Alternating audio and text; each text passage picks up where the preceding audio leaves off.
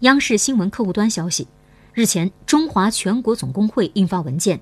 今年在全国层面开展产业工人队伍建设改革试点工作。试点采用全面试点和项目试点相结合的方式分批进行。